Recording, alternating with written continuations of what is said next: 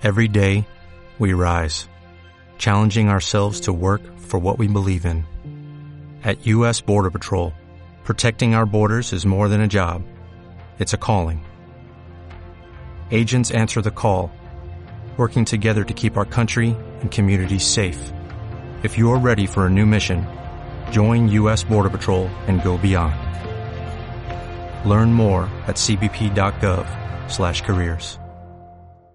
El camino a la nube está plagado de chistes del estilo de aquella viñeta donde se veía a alguien con un archivador y un tirachinas, o la viñeta de Papá, ¿de qué están hechas las nubes? y respondiendo el padre, de servidores Linux mayormente, o lo de que la nube es el ordenador de otro. Eso no tiene tanto de chiste. Hace tiempo escribí un guion sobre a qué huelen las nubes, que se ha convertido en el capítulo más escuchado de este podcast y espero que con este espero superar esos números. También he grabado tres partes de la saga de virtualización hablando de la hiperconvergencia, del estado actual, de lo que viene. Todo eso lo dejo en los comentarios. Y entramos a hablar de la faceta de yo virtualizador como consultor.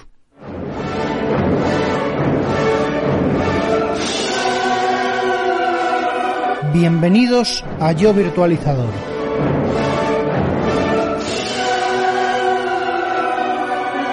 Tu podcast de referencia del mundo de la tecnología y de la virtualización.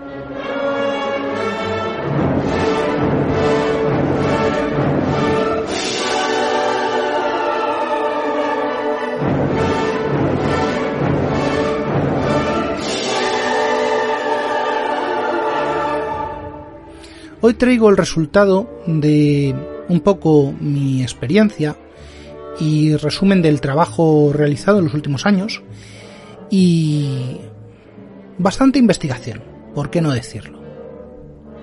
Este audio es un poco más largo de lo habitual porque tengo que profundizar en temas que abordan dos lados opuestos de la misma moneda, para ir alternando cosas de un extremo con las de otro, puesto que son complementarias.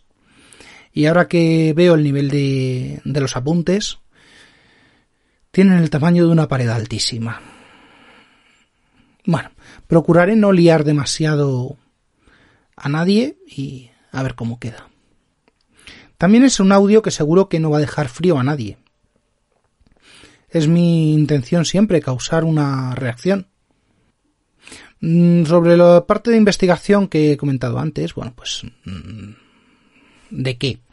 Pues de los términos TCO, ROI, que no son de mi área de conocimientos, toda la parte de economía principalmente. Y cuál es el camino que nos han marcado hasta la nube tal como está concebida.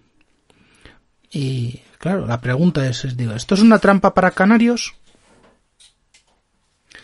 ROI es el retorno de inversión. Viene a reflejar una figura conocida, la de la amortización, pero es un poco más que una simple figura contable.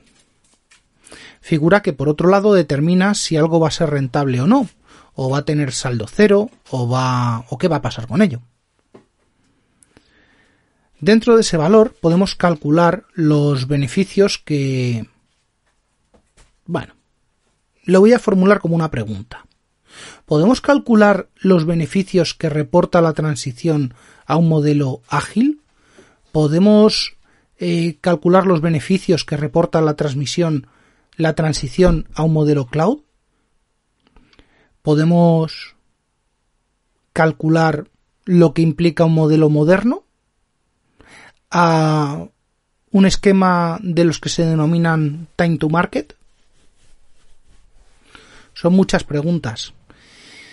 Así que para empezar vamos a dejar claro que esto se encuadra dentro de los estudios y consultorías que se realizan para migrar una infraestructura a un servidor, a un servicio, perdón, de nube. Para ello debemos tener en cuenta a todos los sectores a todas las familias, a todas las organizaciones de dentro de la organización, no solamente a negocio o a IT o a desarrollo o a esa nueva figura tan mal entendida y muchas veces mal explicada que deriva de la filosofía DevOps. Porque si algo está claro es que lo que representa es un cambio de paradigma, un cambio de estructura y por supuesto un cambio en la forma en la que el valor está significado dentro de ese ROI, dentro de ese retorno de inversión. En esos valores podemos tener claro los costes que suponen las infraestructuras, los desarrollos, el mantenimiento. También los costes de propiedad, parte del TCO del que hablaré más adelante. Deben agregarse los costes que supone el mantenimiento, la gestión, espacio, consumo eléctrico, consumo vinculados a productos, licencias, servicios, costes legislativos, y además el coste que suele ser el más importante y el primero en ser revisado, que es el de personal. Con esta lista, un consultor encorbatado podría tirar de su poderoso portátil, alimentado con energía de becario y lágrimas de los vencidos en sus anteriores victorias, y dar un valor, asignar a un, un número a un valor que no tiene valor en sí mismo. Servirá de guía, pero el consultor se irá, y su obra, el bien o el mal, quedará. De esa obra, de consultor encorbatado, partirá la decisión de permanecer o embarcar a toda la organización en un viaje, no voy a decir que el mayor de todos, porque ha habido miles de ejemplos de reconversiones, adaptaciones, mutaciones, eh, revoluciones mayores en la historia. Pero esto es un enorme viaje que llevará tiempos. En definitiva, el planteamiento de una revolución.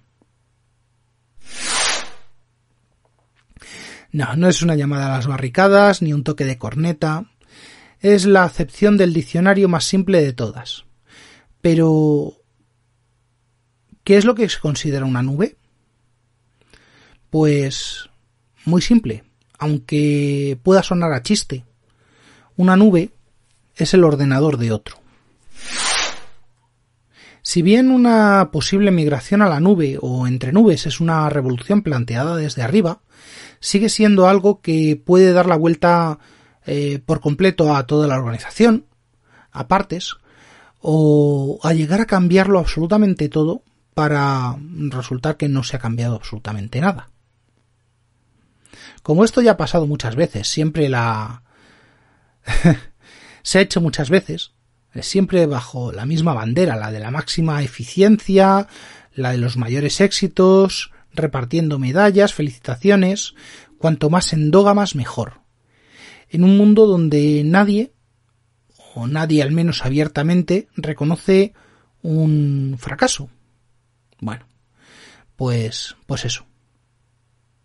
De todos los proyectos que me he hecho, que todos los que he participado, en todos los que he llevado, los también de, de, los proyectos adicionales a los que he tenido acceso y otros que no pueden ser hechos públicos, me quedo con una base que puede ser usada de guía para quien quiera, quien pueda, o al menos quien tenga curiosidad e interés. Pues eh, bien, teniendo un clásico proyecto que implique a una de esas empresas de consultoría, de consultoría especializada en el tema, pues tenemos unos rigurosos análisis de costes, un análisis de productividad, de, de trabajo, un análisis de profundidad de los procedimientos de producción y de organización, un análisis cualitativo y cuantitativo del entendimiento del beneficio que supone una migración, y un plan con una visión de largo alcance, con un horizonte futuro muy lejano, fuera del cortoplacismo habitual. Mm, más aún cabe eh, su importancia si hay servicios o hay administraciones públicas por medio. Vamos por partes. El análisis de coste es eso es fácil. Se manda la clásica legión de auditores y consultores debidamente encorbatados que hagan números extraídos de valorar respuestas absurdas a preguntas absurdas. Bueno, en fin. Alguna vez eh, de todas esas preguntas, alguna caerá la pregunta correcta a la persona indicada, pero esa puntería no es un requisito habitual y lo habitual es, va a ser inundar a todos los departamentos y a todos los niveles con cuestionarios y preguntas que posiblemente guiadas de otra manera eh, pudieran resultar más eficaces. Pero cuando se prima la generación de documentación sobre su eficacia, pasa lo que pasa.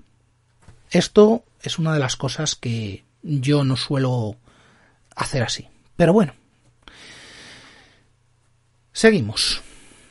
Porque también tenemos el análisis de profundidad de procedimientos, que bueno, también se hace.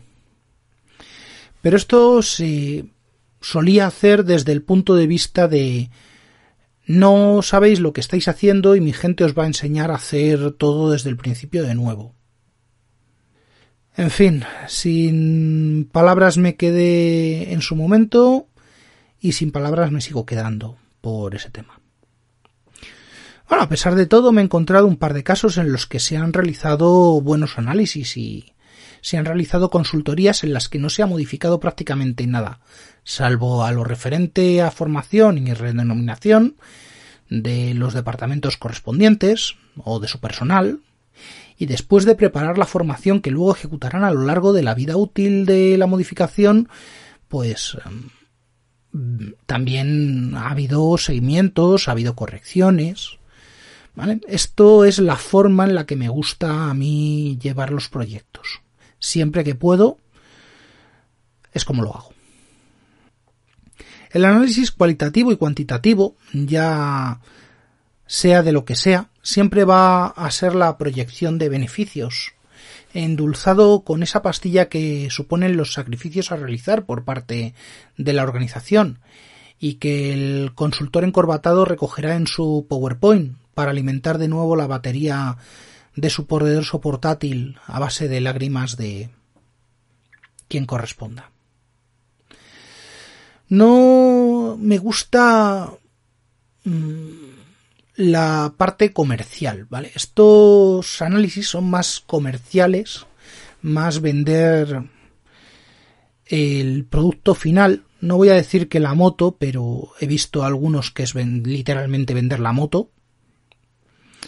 Pero bueno, es que la realidad es que si no hay un entendimiento, porque sea porque el cliente, la organización, eh, en este caso, no comprende la relación entre costes y beneficios, o que quien está realizando las labores de consultoría y auditoría no está haciendo correctamente su trabajo exponiendo los datos que se necesitan, o cualquier otra combinación, mm, la, la migración eh, seguirá en su fase de, análisis, de implementación, de ejecución o lo que sea, y posiblemente acabe sin...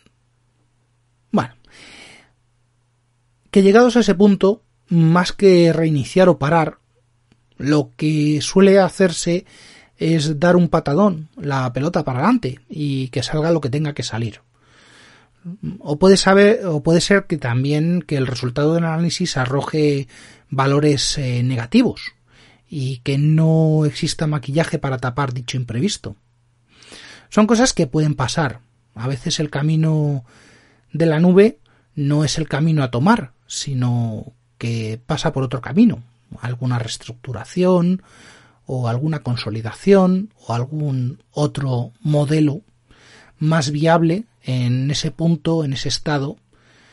Pero bueno, son cosas que hay que analizar sobre los datos, no sobre el papel. Del largo a plazo no voy a comentar nada. Los plazos legales de una amortización varían en función del producto, proveedor, servicio, coste. No suelen ser de demasiado largo plazo, al igual que los contratos, incluidos los de las gentes que, lo firman. De esto, bueno, os remito a mi capítulo sobre las crisis de tiempos y que es una buena base para afirmar que aquí, igual que todo, el tiempo es relativo. En un modo clásico de entender todo esto, las organizaciones entenderán y leerán el ROI de una migración a la nube como un cambio de CAPEX por OPEX, Simplemente es no querer ver más allá. Y eso está bien. Es correcto, porque es lo que se engaña, digo, se enseña en las escuelas de negocios. También hay problemas de física sobre gases ideales, incluso de matemáticas con vacas esféricas. O recientemente un tema de una película sobre ovejas eh, semihumanas, asesinas, tratando de sobrevivir frente al hombre lobo o algo así. Más allá del chiste, la vida real es un poco más extensa que el laboratorio de donde salen las teorías de ciencias económicas. Más extensa y más real.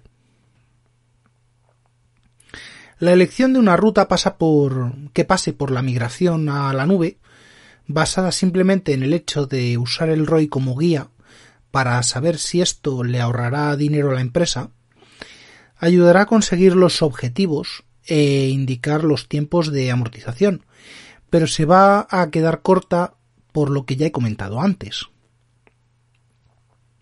En una migración, aunque no sea total, siempre hay un componente de cambio de propiedad por alquiler, y de cambios estructurales en la organización que si no se han medido adecuadamente pueden causar verdaderos descuadres. Llegados a este punto, lo habitual y lo tradicional ha sido siempre la externalización de todo esto, como ya conté anteriormente, a un consultor, a una empresa especializada.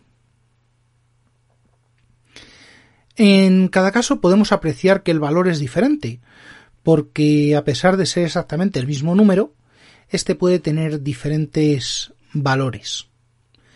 La ecuación del ROI no es una fórmula matemática exacta, por lo cual no se ajusta a contabilidad, ni tampoco es un sentimiento, ni una valoración. Es la suma de todo eso, y más cosas. Y sus datos deben ser interpretados como tal y explicados a los decisores. Sobre los modelos de negocio en nube, ya hablé en el capítulo introductorio de a qué huelen las nubes y creo que haré un capítulo más eh, sobre un simple resumen de haré un capítulo resumen sobre el mundo de los SaaS Service. El punto introductorio presenta la infraestructura como servicio. Ese primer punto se llama IaaS, IaaS, Infraestructuras as a Service. Y es tan sencillo representarlo como decir que usamos los equipos propiedad de a quien le estamos contratando el servicio. Un siguiente escalón evolutivo sería el llamado PAS, el PAAS, Platform as a Service, donde el IaaS queda enmascarado por mayores capas de abstracción, las cuales ya nos aíslan dando una facilidad y una escalabilidad teóricamente mayores. Y por último tenemos el modelo SaaS, Software as a Service, donde ya ni vemos las máquinas en un modelo IaaS o, en, o el entorno en un modelo PaaS, sino que tenemos directamente el software disponible para su uso, completamente operativo y sin intermediación, o casi de las habituales operativas de gestión y provisión más allá de la simple contratación. He simplificado mucho todo esto porque no es el momento de aclarar estos términos y hay muchos términos, hay muchos. Pero y variantes también. Pero la base siempre es la misma, así que vamos a ver un poquito de historia para saber de, qué va y, y por qué los flujos se repiten.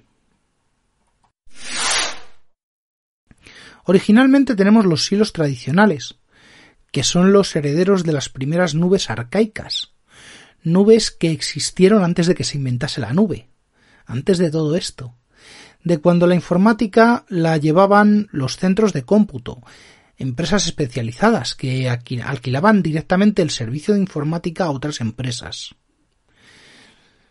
De esto estoy hablando de tiempos en los que posiblemente algún oyente no hubiera ni nacido.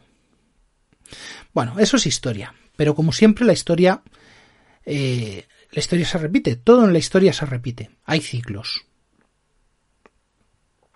Volviendo a la actualidad, tenemos los pasos por los que ha pasado cualquier empresa con algo de historia. Partimos ya de un punto en el que la informática está consolidada, interiorizada y gobernada. Eh, ese punto es el que suele causar más discrepancias, pero es algo que, no tocaré hoy. De forma tradicional, los departamentos de gestión administrativa de la empresa siempre han sido susceptibles de ser informatizados, de ser transformados. Y con el paso del tiempo mmm, acumulan tanto bagaje que crean su propio silo. Eso es el inicio de los silos. Recursos humanos es otro de los departamentos que van por el mismo camino, eh, que era subsidiario habitual de administración, pero que también lo podemos entender como independiente, también puede tener sus hilos, su área, independiente o no, y, también aislado. ¿Que va a haber más departamento? Claro, dependientes o independientes, y eso incrementa la dificultad, los silos. El estado clásico de inicio de casi todas las empresas, teniendo servicios de informática o no, eso es. Así que una de las primeras transformaciones que viví, que realicé y que gestioné fue una consolidación de silos. La formación de un departamento de IT consolidando sistemas, soporte, desarrollo, redes, comunicaciones, realizando la conversión de toda la informática en toda la empresa y también en un par de subsidiarias del holding. Esa consolidación fue un proyecto que si puedo esbozaré eh, algún día si hago un capítulo de gobierno de IT. La transformación pasó de incorporar eh, recursos independientes a departamentos independientes a centralizar todos los recursos informáticos a una cuenta única gestionada por el personal de IT, con cometidos y departamentos definidos y separados. También el tema de asumir los silos, si bien estaban gestionados, pasó a considerarse cada departamento, que cada, cada departamento de la empresa, tanto administración, calidad, ventas, compras, dirección, recursos humanos, pasasen a ser unidades de negocio y como tal clientes de una única unidad de negocio, la de IT, con una exclusiva por parte de IT de realizar el servicio informático de cualquiera de las unidades de negocio, y por lo tanto de pasar esas unidades de negocio de tener CAPEX a solamente operar con OPEX. ¿Os va sonando la cosa? Pues eh, de todo esto no sé si fue un éxito o no a largo plazo, puesto que el que no fue planificado a largo plazo fui yo, mucho más allá de la implementación del proyecto gracias a una de esas cosas que pasan y que posiblemente hubiera ganado al pelearlo, pero. La historia enseña. Pasar de silos independientes a centralización es la primera de las actualizaciones que se pueden hacer. Es lo más eh, habitual que un departamento de IT lidere ese cambio incluso que en casos donde no hay ese departamento o el volumen no lo justifica, pase a depender de otro de otra empresa.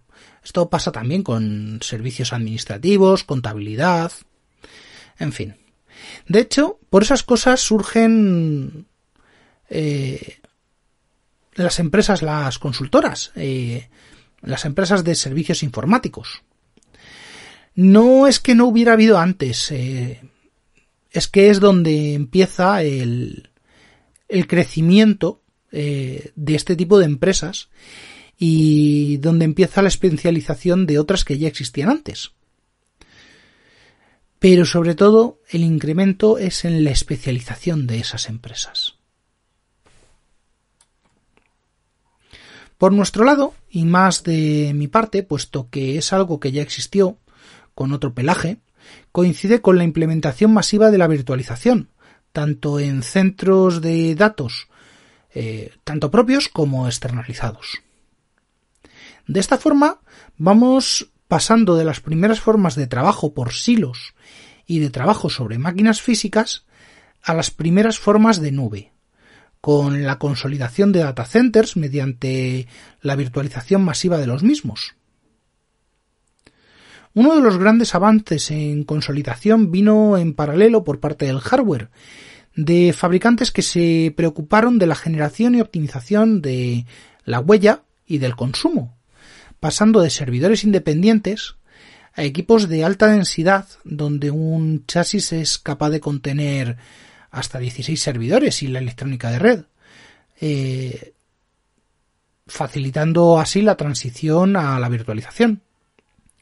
Desde luego es un camino que nunca fue fácil, con departamentos con cosas que se expresaban con me arrancas estos datos de mis servidores fríos y apagados, o de hardware difícil, testadudo, con inventos difíciles, o problemas de red y comportamientos inesperados.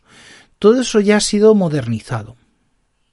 Hasta ha sido el paso que, una vez dado, ha facilitado enormemente la transición de los legados a un mundo más, eh, más actual, gestionable, adaptable, que aún con paradigmas conservadores eh, sentaron las bases de la nube.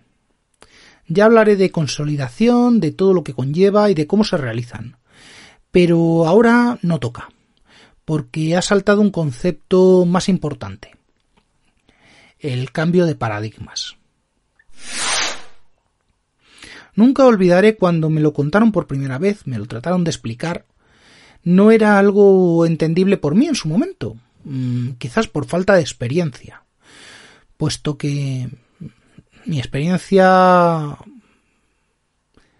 dentro de, mi experiencia pesaban muchísimo más los conocimientos de redes y algo de los de sistemas que cualquier otro tipo como desarrollo a pesar de haber de venir de, de formación de desarrollo pues eh, pesaba más redes y sistemas que desarrollo, gobierno, gestión Paso a explicarlo tal cual me lo contaron en su día cuando yo mismo era un aprendiz de consultor plenamente encorbatado. El paradigma clásico impone que un sistema tiene tantas identidades como servicios ofrece adicionales al número de conexiones. Es decir, en un servidor de aplicaciones web con tres interfaces de red, producción, backup, gestión, tendrá un nombre como tal la primera identidad, la del servidor, más una por cada interfaz de red, más una por cada servicio servido. O sea, que nos podemos juntar con que el mismo servidor físico tiene, en este caso, al menos tres o más identidades, cada una limitada y registrada a su ámbito y gestión de una forma determinada.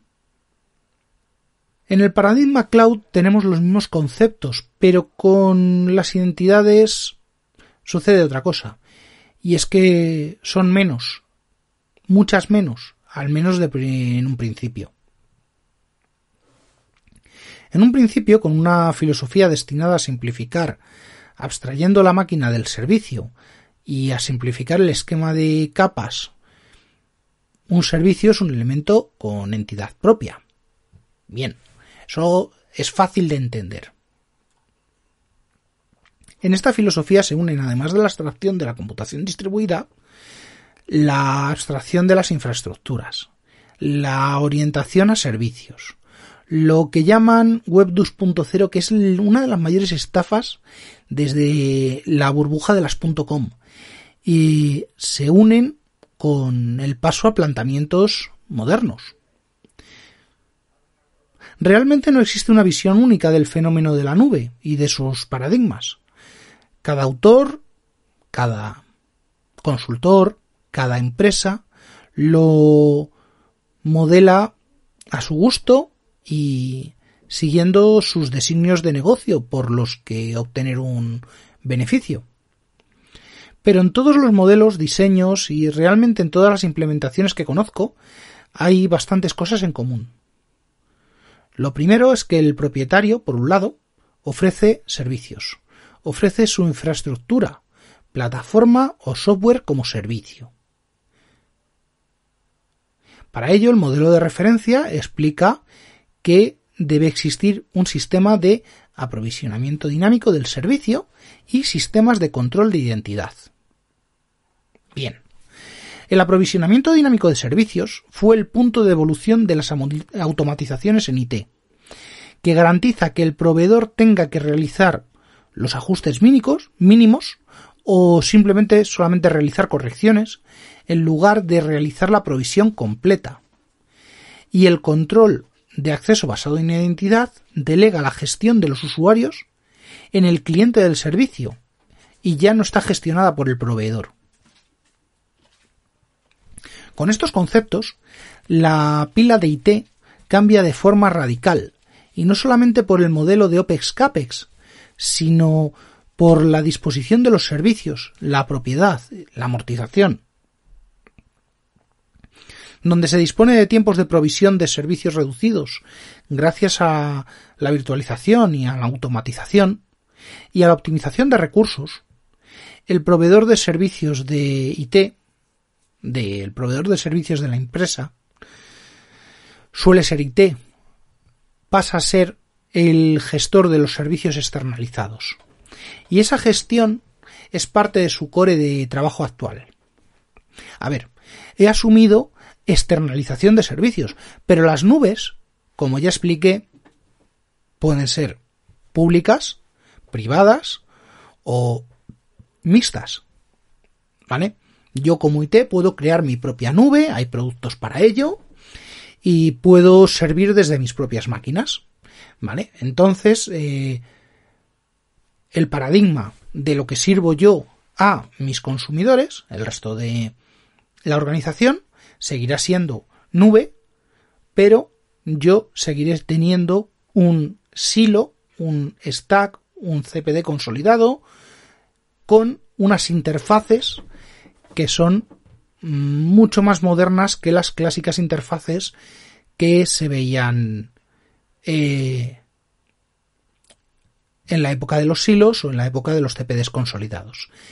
Esas interfaces, eh, sin embargo, seguirán eh, siendo tradicionales para mí, puesto que veo las dos caras, la cara del paradigma cloud y la, la cara del paradigma convencional.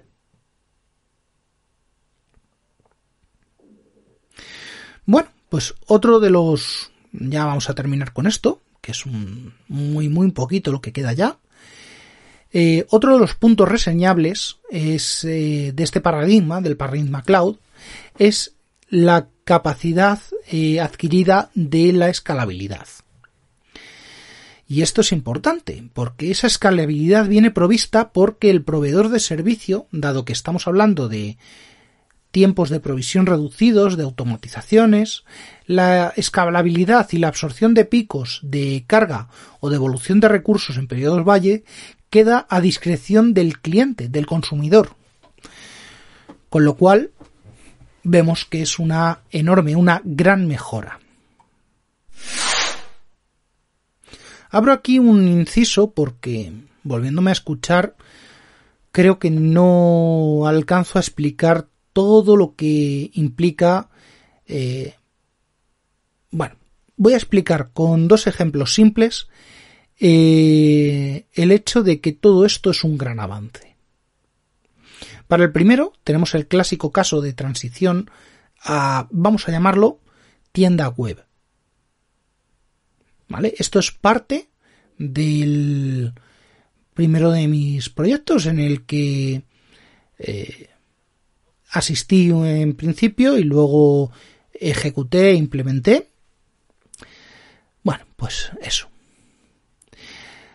Resulta que en momentos de carga puntual, periodos con estimación de ventas altas o al menos de pedidos y visitas, es vital que se pueda incrementar tanto la disponibilidad del servicio como aumentar la cantidad de servidores ofreciendo el servicio. De ahí lo de la computación distribuida. También la posibilidad de crecer y menguar en función de las necesidades del negocio en un tiempo inferior a la de los paradigmas normales. El simple hecho de poder crecer y absorber una demanda puntual o de reducir según la necesidad como un hecho de negocio hace que la independencia vuelva a quien tiene la demanda, sin el intermediario, sin IT. Esto es difícil de explicar, voy a ver si lo hago. En una arquitectura tradicional de silos tenemos la orden de compra, la de preparación, la de puesta en servicio, la de instalación, todo. Y eso con sus tiempos, tiempo de recepción, preparación, eh, que si las comunicaciones, en fin, de todo lo que implica hacer cosas. En una arquitectura centralizada y consolidada, donde hay una entidad que centraliza todo, en este caso IT, eh, la petición del departamento no se gestiona hacia el proveedor, sino que hay un proveedor dentro de la compañía y que hace las labores que antes se solicitaban al exterior, tanto la compra, administración, provisión, y también en la, en la posesión de los recursos, puesto que esa infraestructura permite que IT distribuya los recursos de la organización conforme a la demanda. Pensemos un poco en ello. En que la compañía posee un centro de datos eh, unificado y una serie de recursos procedentes de la consolidación y optimización. Esto permite asentar y redistribuir cargas y tener así un colchón que permita atender esos crecimientos. Pero aún así la provisión y preparación no era inmediata. Con el paso de paradigma es posible contratar un proveedor interno, pero también con otros, y esa contratación puede surgir de la compañía, pero desde IT, desde negocio o desde quien requiere esa ampliación de carga. Esto último no es habitual, pero me he encontrado algún caso. De hecho, cuando tratamos con contratos de servicio, lo normal es que sean suscripciones por coste, por unidad de tiempo, por servicio en sí, por volumen de usuarios, por un montón de cosas. Y lo habitual es que gestione el mismo departamento, que todo lo gestione el mismo departamento de IT, solo que ahora la infraestructura es un componente externo más. También he llegado a ver el caso triste de una regresión absoluta al mundo de los silos por entrar en, vamos a llamarlo, en rebeldía uno de los departamentos y contratar por su cuenta y riesgo sin contar con nadie más los servicios de otro proveedor externo. En fin, bueno, todo esto es precisamente lo que nos lleva al segundo de los ejemplos, que ahora leyendo estos apuntes, pues no es tan simple. En uno de mis múltiples proyectos de... perdón, no uno, en dos, en dos casos, me encontré con momentos en los cuales se ha realizado la operación inversa, es decir, reducir los activos eh, de forma muy curiosa. Bueno, ha habido varios proyectos de reducción de activos y todos han sido curiosos en su en su cierta medida. Bueno, en ambos casos se dio ante la misma eventualidad eh, surgió la, la, idea de realizar apagados nocturnos y de fin de semana para ciertas partes de la infraestructura y de realizar la baja de ciertas partes por otros motivos que de haber sido algo tradicional hubiera sido una rémora de material obsoleto con una muy difícil vía de salida, pues bueno, pues eso, que se lo hubieran comido bien comido. Por poner esto, bajarlo a números, si un mes ordinario tiene 720 horas, de las cuales laborables podemos considerar que existan unas 220, se pueden realizar apagados por economía, pongamos 360 horas. Mm, bueno, pues ese apagado a 360 horas reduce la factura de aproximadamente en un, en un 50% eh, la factura de lo que se puede apagar. Esas 360 horas pueden ser reducidas hasta unas eximias 264 horas realmente, porque siempre hay alguna operación fuera de horas, porque siempre hay un rango de atención diferente, tiempos de encendido, tiempos de apagado, verificaciones.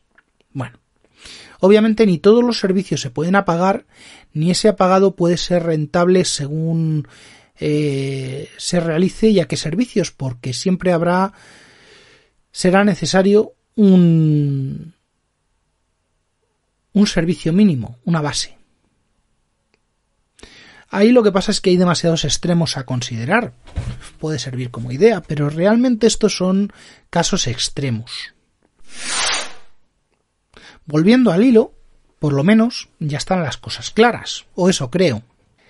Esta visión es la que inspira el modelo de referencia de computación en la nube, y es lo que nos lleva a los tres segmentos que he nombrado antes, y a sus modelos de los que ya hablé en su día, y sobre los que volveré en, un futuro, porque a pesar de que aún me queda guion, esto se ha vuelto un capítulo muy largo. Prefiero dejarlo aquí y continuar el próximo día en otro capítulo de la saga de virtualización. Y hasta aquí el capítulo de hoy de Yo Virtualizador, podcast asociado a la red de sospechosos habituales suscríbete en fitpress.me barra sospechosos habituales. Para más información de contacto, suscripciones y resto de la información referida en el programa, consulta las notas del mismo. Un saludo y hasta la próxima.